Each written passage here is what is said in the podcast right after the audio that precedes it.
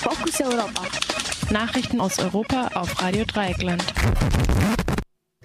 Erste Peschmerga-Kämpfer in der Türkei eingetroffen. Am frühen Morgen sind die ersten Peschmerga-Kämpfer und Kämpferinnen aus dem Nordirak in der Türkei eingetroffen.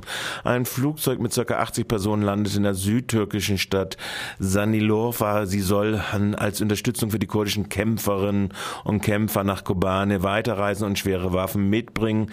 Es ist das erste Mal, dass die Türkei Hilfe für die Kurdinnen und Kurden in äh, Kobane offiziell zulässt nach US US-amerikanischen Druck. Ryanair in Frankreich wegen Schwarzarbeit verurteilt. Die irische Fluggesellschaft Ryanair wurde am Dienstag vom Berufungsgericht in Aix-en-Provence zur Zahlung von 8,1 Millionen Euro verurteilt.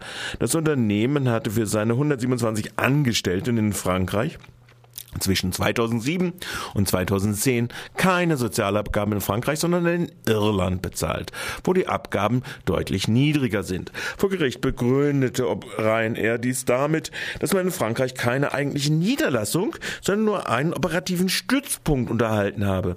Auch Piloten und Gewerkschaften wurde Schadensersatz zugesprochen. Proteste in Ungarn gegen Internetsteuer. Mehr als 10.000 Menschen haben am Dienstagabend im Budapest und in weiteren sechs Städten weitere Zehntausende gegen die Einführung einer Internetsteuer protestiert. Das Gesetz sieht vor, dass ab 2015 pro übertragenen Gigabyte ca. 50 Cent fällig werden. Es wird befürchtet, dass die Steuer sich vor allem gegen Gegner der Regierung richtet, die sich über das Internet vernetzen und Gehör verschaffen. Scholt Varadi, einer der Protest Geschäftsführer, der auch ein soziales Netzwerk in Ungarn leitet, sagte, die Internetsteuer ist ein Symbol für die autokratische Herrschaft der Regierung. Auch die EU kritisierte die neue Regelung der Regierung Orban. Bereits am Sonntag gab es Proteste von Zehntausenden vor dem Wirtschaftsministerium.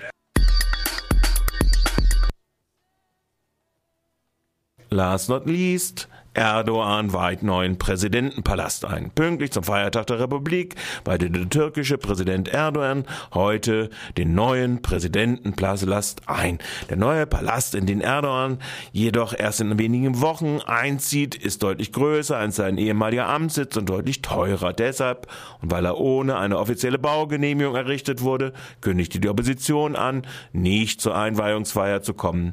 Der Präsidentenpalast gilt als der größte Schwarzbau der Türkei. Und das waren sie schon wieder, die Fokus Europa Nachrichten heute am Mittwoch, den 29. Oktober.